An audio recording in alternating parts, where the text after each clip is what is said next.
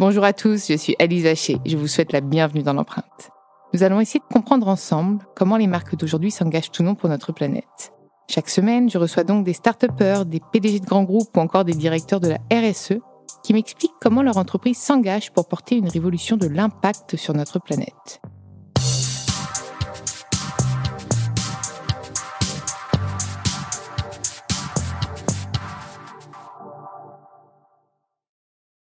This episode is brought to you by Shopify. Whether you're selling a little or a lot, Shopify helps you do your thing, however you cha-ching. From the launch your online shop stage, all the way to the we just hit a million orders stage. No matter what stage you're in, Shopify's there to help you grow. Sign up for a $1 per month trial period at shopify.com slash special offer, all lowercase.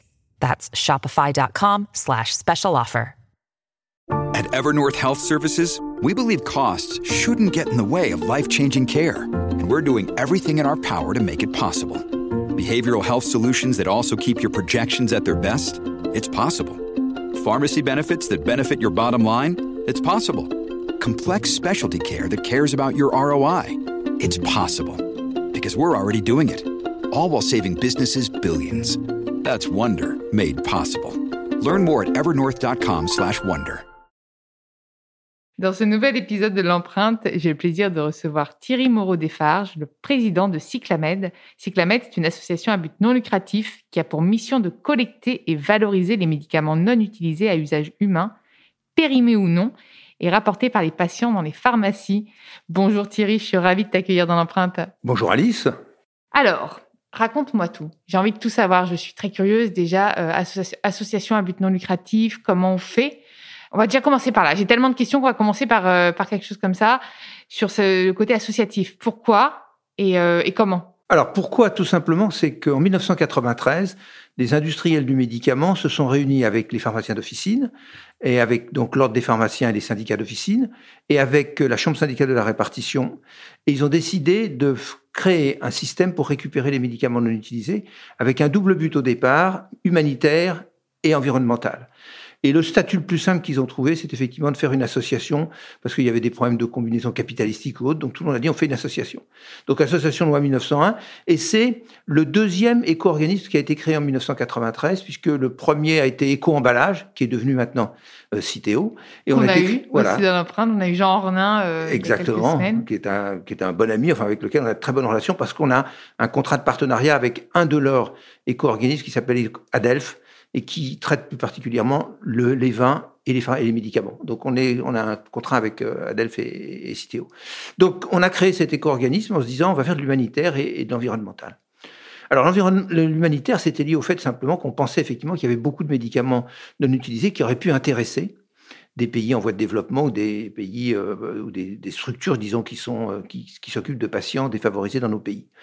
Et c'est même non périmé, du coup. Alors, bien entendu, ça devait être des non périmés, c'était des non périmés. Ces médicaments, en réalité, étaient transmis à l'Ordre de Malte, à Pharmaciens sans frontières, à différentes organisations qui euh, les triaient, reconstituaient des lots.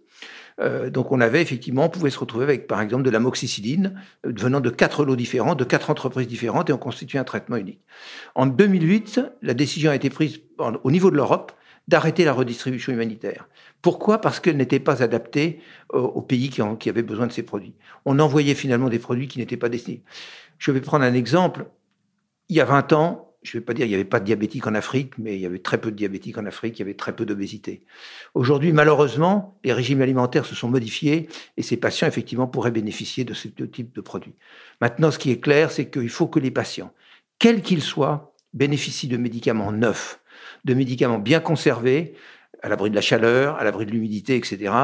Pas de médicaments de trafic, et donc la meilleure solution, c'est le médicament générique. Mais du coup, il y a quand même des, des façons de conserver, des types de, de, conservation différentes d'un médicament à un autre. Oui. Donc on ne peut pas traiter tout de la même façon. Non, on ne peut pas traiter tout de la même façon. C'est vrai qu'il y a des médicaments qui supportent bien la chaleur, d'autres l'humidité, mais c'était clair qu'il fallait effectivement arriver à, à, ce que les patients de tous les pays du monde bénéficient des mêmes produits. Et ça n'a pas posé de problème puisque cette décision a été prise au niveau européen. Aujourd'hui, il y a des structures qui, euh, qui, qui incorpore des entreprises du médicament, qui incorpore des organismes humanitaires, qui achètent des médicaments, qui traitent des médicaments neufs pour les pays en voie de développement. Et donc concrètement, comment ça fonctionne? C'est-à-dire que les médicaments sont, euh, sont les pharmaciens qui les ramènent ou les particuliers peuvent aussi ramener les, les médicaments? Alors comment ça se passe? Effectivement, les, le, le, le, le citoyen français, il a d'abord des médicaments chez lui. En général, périmé pour la plupart. euh, en général, est-ce qu'il a une armoire à pharmacie? C'est pas évident. Donc ma première recommandation, moi, c'est toujours de dire ayez chez vous une armoire à pharmacie. Si possible, pas dans la salle de bain, parce que effectivement, la salle de bain est un lieu humide euh, qui n'est pas l'idéal pour la conservation. Donc ayez une armoire à pharmacie. Intéressant parce qu'on a tous tendance à les garder dans la salle de bain. Exactement. Donc ayons une armoire à pharmacie isolée, suffisamment haute pour que les enfants ou les personnes âgées ne puissent y accéder. Et dans cette armoire à pharmacie, effectivement, on va réunir tous les médicaments que l'on a. Il faut qu'on pense que euh, un jeune couple ou un, couple de personnes âgées, ils ont des médicaments partout dans leur appartement. Il y en a dans la table à quand on a des enfants, il y en a dans la table de nuit quand on est asthmatique, il y en a dans la boîte à gants de la voiture, il y en a dans le tiroir de la cuisine, le petit tube de biafine qu'on a pour les brûlures, etc. Tout ça, c'est réparti partout, c'est pas une très bonne chose. Donc recouvrons-les dans une, armoire, dans une armoire à pharmacie. Ensuite, chaque année, au moins deux fois par an, disons, pardon, faisons un tri de ce qu'il y a dans l'armoire à pharmacie, en séparant bien les médicaments d'abord des non-médicaments. Et c'est pas toujours facile. C'est quoi? Oui, justement, ça m'intéresse. Les non-médicaments, c'est quoi? C'est parfois ce qu'on appelle des compléments alimentaires, vitamines, tout des, ça. Voilà, des vitamines, mmh. des dispositifs médicaux, ou pire, euh, des médicaments, qui, des produits qui étaient des médicaments très récemment et qui ont été dont le statut a été modifié parce qu'une substance active a été retirée. L'exemple type, c'est le, le, le, le phytoxyle, qui est un produit des laboratoires Sanofi, qui est, je dirais, un dérivé du toplexil que nous avons tous pris comme enfants, comme sirop, et ce n'est plus un médicament. Et donc là, il va falloir que le patient puisse l'identifier. Donc il existe des moyens de l'identifier, parce qu'il y a des endroits où il y a des, et notamment par exemple sur le site de Cyclamed, il y a un moteur de recherche qui permet de savoir si c'est un médicament ou pas un médicament. Donc on, on sépare médicaments des non-médicaments pour les rapporter à la pharmacie d'officine. Ensuite, on sépare bien effectivement les périmés, les médicaments qu'on pense ne plus utiliser. Alors, c'est quoi les médicaments qu'on pense Et non ouverts ou ouverts Non ouverts, ouverts, ce que vous avez. On peut, votre armoire à pharmacie, vous l'avez. Alors, c'est très bien, parce que votre question est très intéressante parce qu'effectivement, beaucoup de gens déconditionnent les produits. Et donc, perdent les boîtes, jettent les notices, et finalement se retrouvent avec des médicaments en vrac. Donc, normalement, il faudrait mieux aussi les garder dans leur conditionnement. Donc, il fait le tri, et identifie les, il, a, il a identifié les périmés, il va identifier les non périmés. Alors les non périmés, il y a en gros trois catégories. Il y a ceux que vous avez qui ne sont plus efficaces pour vous, parce que la pathologie ne vous concerne plus. Il y a ceux pour lesquels vous auriez pu faire une intolérance, qu'il ne faut pas garder chez soi. Parce que souvent, on garde un médicament, oh, il servira plus tard, etc. Ça, ouais. Donc, il faut l'éviter. Et puis, il y a les médicaments qui appartiennent à des, à des gens de la, du foyer qui ont changé de statut. Par exemple, une forme nourrisson, elle n'est plus adaptée à un adolescent. Donc, c'est pas la peine de garder sa forme nourrisson, il faut la rapporter en pharmacie. Donc, on a fait le tri. On a déjà les médicaments périmés, les non périmés qu'on veut rapporter. Ensuite, on sépare bien les emballages carton et les notices. Les emballages carton et les notices, aujourd'hui, on est dans un pays où ce n'est pas encore généralisé, mais ça va se faire d'ici début 2023. La poubelle jaune pourra récupérer tous les cartons et les papiers. Donc, Profitons de cette occasion. Main dans la main avec Citeo, ça voilà, j'imagine. Exactement, pour faire du recyclage matière. Tout à fait. Et effectivement, c'est main dans la main avec Citeo et Adelph que nous travaillons dans ce sens-là. Donc une fois qu'on a fait son petit sac de médicaments avec le blister qui contient des comprimés, avec le tube de pommade qui contient un peu de pommade, avec le flacon de sirop qui est à moitié vide, avec un flacon de sirop qui est peut-être plein parce qu'il était périmé, etc. On les rapporte à la pharmacie d'officine. Et c'est eux qui trieront du coup s'ils sont encore exploitables ou pas. Alors aujourd'hui, il n'y a plus de tri. Le pharmacien d'officine, il prend votre sac et il le met dans un carton qui est fourni par l'association Cyclamed, un carton euh, qui est, a été euh, structuré de façon très sécure pour que le personnel ne puisse pas se brûler, se piquer, etc., avec des débris qui figureraient dedans, et dans lequel il y a un, sac en plastique, un grand sac en plastique. Ce sont des cartons qui font à peu près 80 cm de haut, qui peuvent atteindre, lorsqu'ils sont pleins, environ 8 à 10 kg. Donc on met les médicaments dedans, le pharmacien les met dedans, et quand le carton est plein, eh bien ce carton est fermé par le pharmacien d'officine, avec un système de, de, de, de, de, de etc., qui fait que le carton ne peut plus être ouvert. Et ce carton va être transporté par le grossiste répartiteur qui a livré les médicaments à l'aller, donc circuit vertueux, et il récupère dire, les médicaments utilisés, donc bilan carbone. Nul. Ne, oui. Excellent, Ouais. excellent. Donc il les rapporte euh, chez lui, et donc sur le territoire français, les 22 000 officines récupèrent les médicaments, qui sont ensuite stockés chez 190 grossistes, et ces 190 grossistes ont une benne de 30 mètres cubes. Et lorsque cette benne est pleine avec les cartons cyclamènes, eh bien, ils appellent nos sociétés prestataires de services en l'occurrence Veolia et Suez, qui s'occupent du transport du déchet et de la valorisation énergétique. Et à ce moment-là, ils sont transportés donc vers une unité de valorisation énergétique. On en a 48 en France avec lesquels on travaille, qui vont donc brûler les, médicaments pour en faire de l'électricité et de la chaleur. Et si on regroupe... Et, même ceux encore exploitables, on, même dans le doute, en fait, on, brûle tout. Oui, on brûle tout. On brûle tout, et, et c'est très important de respecter ce circuit parce que vous avez une assurance de 100% de, de valorisation énergétique.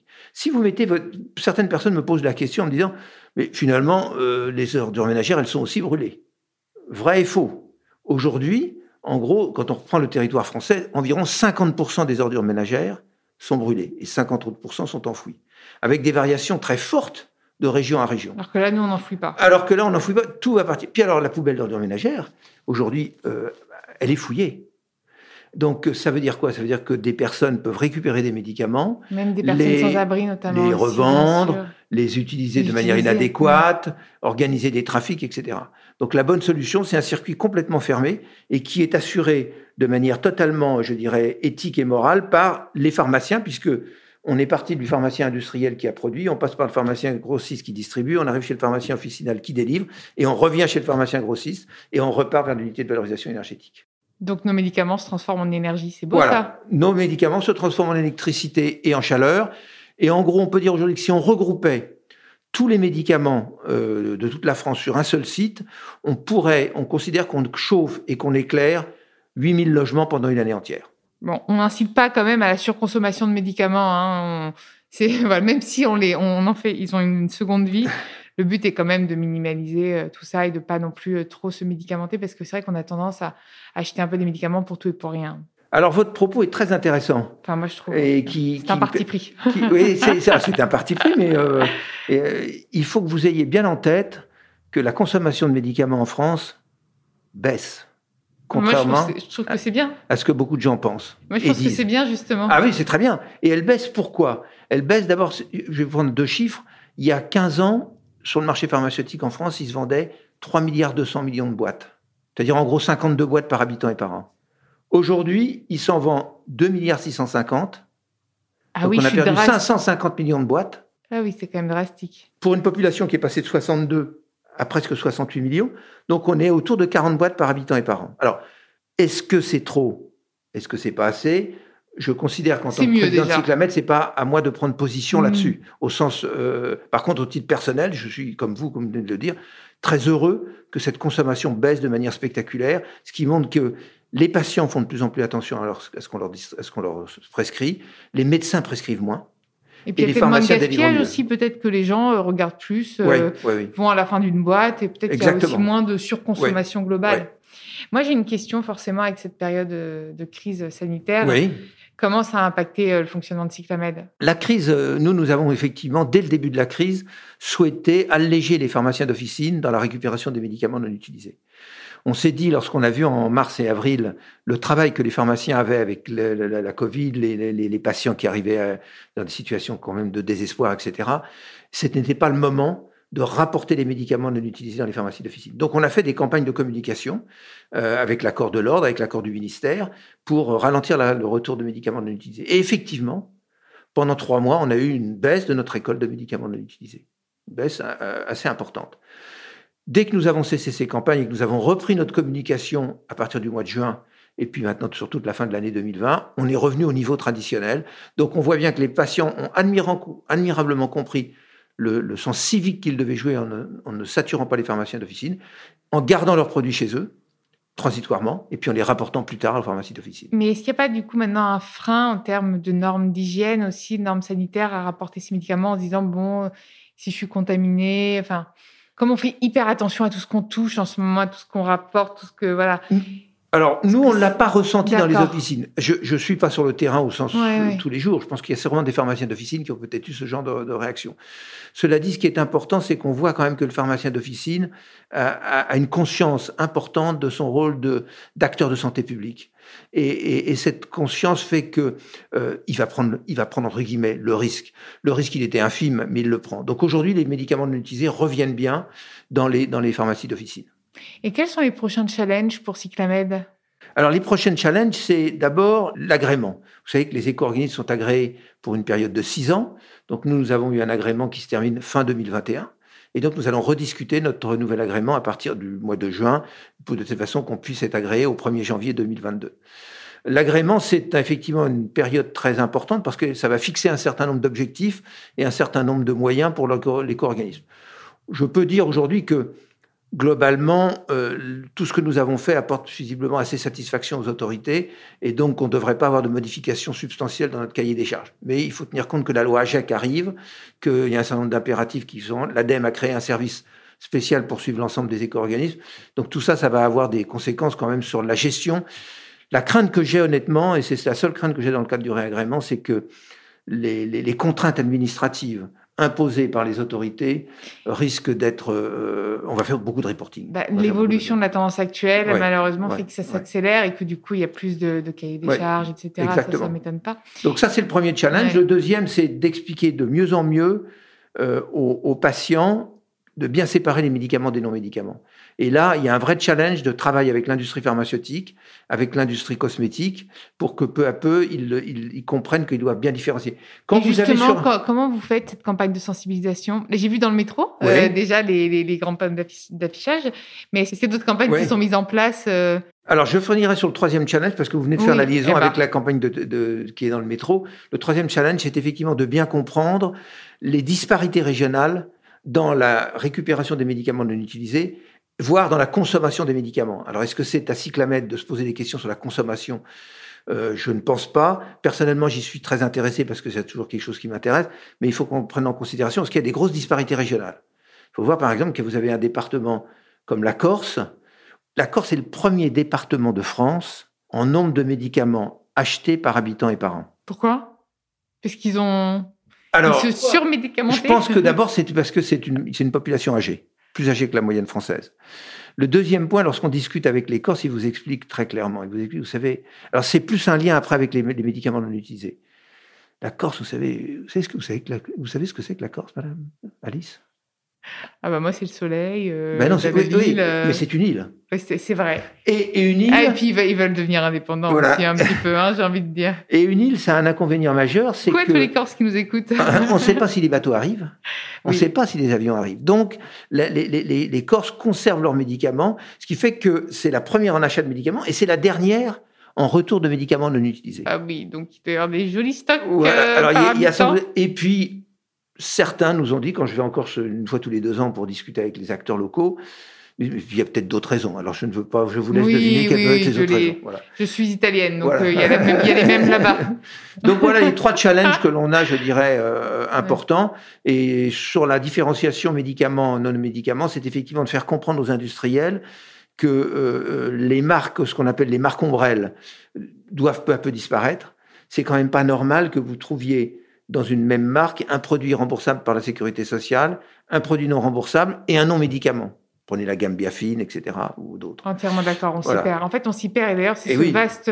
Je pense que c'est aussi pour ça que c'est aussi méconnu finalement parce qu'on est complètement paumé, nous. Hein. On connaît le doliprane, euh, le... Mmh. on va vers ce qu'on connaît, mais je pense qu'il devrait en effet davantage sensibiliser euh, les consommateurs à l'utilisation et puis du coup à la seconde vie de leurs médicaments. Exactement. Alors je pense que les industriels aujourd'hui sont encore très orientés vers le vers le, le, rapport bénéfice-risque, mais c'est vrai que la partie environnementale n'est pas encore quelque chose de majeur, mais peu à peu ça le devient. Et on voit des firmes qui ont créé des structures autour de la RSE, etc., autour du développement durable, avec des volontés d'éco-conception. Alors l'éco-conception aussi, c'est aussi un autre challenge qui est plus celui des industriels que le nôtre, mais c'est à la fois l'éco-conception des emballages. Et là, vous avez tout à fait raison, tout à l'heure vous l'avez évoqué, c'est les partenariats avec Adelph et Citeo, et puis c'est l'éco-conception éventuellement de molécules. Mais ça, c'est un challenge très compliqué. C'est-à-dire qu'il faudrait être capable de produire des produits demain qui, euh, euh, lorsqu'ils voulaient pisser, malheureusement, puisque c'est le seul mot important, eh bien, euh, les métabolites que vous relâchez sont des métabolites inactifs au lieu d'être des métabolites actifs. Et là, c'est une conception de, de chimie très différente que ce qu'on faisait jusqu'à présent.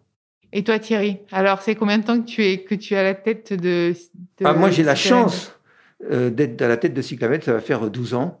Et tu t'y vas encore longtemps? Le plus Tu longtemps aimerais- possible. ouais, Je c'est un éco- as dû voir ça tellement évoluer. On a fait beaucoup évoluer. C'est une. Alors, le- le- un autre point très important, c'est que c'est une toute, toute petite structure, Cyclamed. Il faut voir que c'est quatre permanents un directeur, une responsable de communication, une assistante de gestion et une responsable d'assurance qualité et logistique. Ça, c'est les quatre salariés. Et puis d'un autre côté, c'est deux membres du conseil d'administration ou trois, donc le secrétaire, euh, le trésorier et moi-même qui sont assez présents. Et moi, j'y suis très présent parce que ça me passionne. Et donc, euh, bah, j'espère le plus longtemps possible. Après, ce sera les industriels qui jugeront. bah, je te le souhaite. Est-ce que tu avais un message à passer à nos auditeurs? Ah ben, message à passer aux auditeurs. Premier message, ayez une armoire à pharmacie chez vous Pas dans la salle de bain. et pas dans la salle de bain. Deuxième, voilà, deuxième point, triez régulièrement médicaments et non médicaments. Troisième point, quand vous rapportez à la pharmacie, ayez bien séparé les notices et les emballages que vous pouvez mettre dans la poubelle jaune pour du recyclage matière. De telle façon que le médicament fasse l'objet d'une double valorisation, une valorisation matière par les emballages et une valorisation énergétique par la substance active ou par les blisters. Et pensez à les rapporter aussi, puisqu'on n'y pense Et pas. pensez à les rapporter. Merci Thierry. De rien, grand plaisir. Merci à vous d'avoir écouté l'empreinte. Vous pouvez retrouver tous les épisodes sur toutes les applications de podcast. N'hésitez pas à liker, partager et commenter le podcast. Et proposez-moi des profils aussi inspirants que Thierry. Je me ferai un plaisir de les recevoir dans l'empreinte.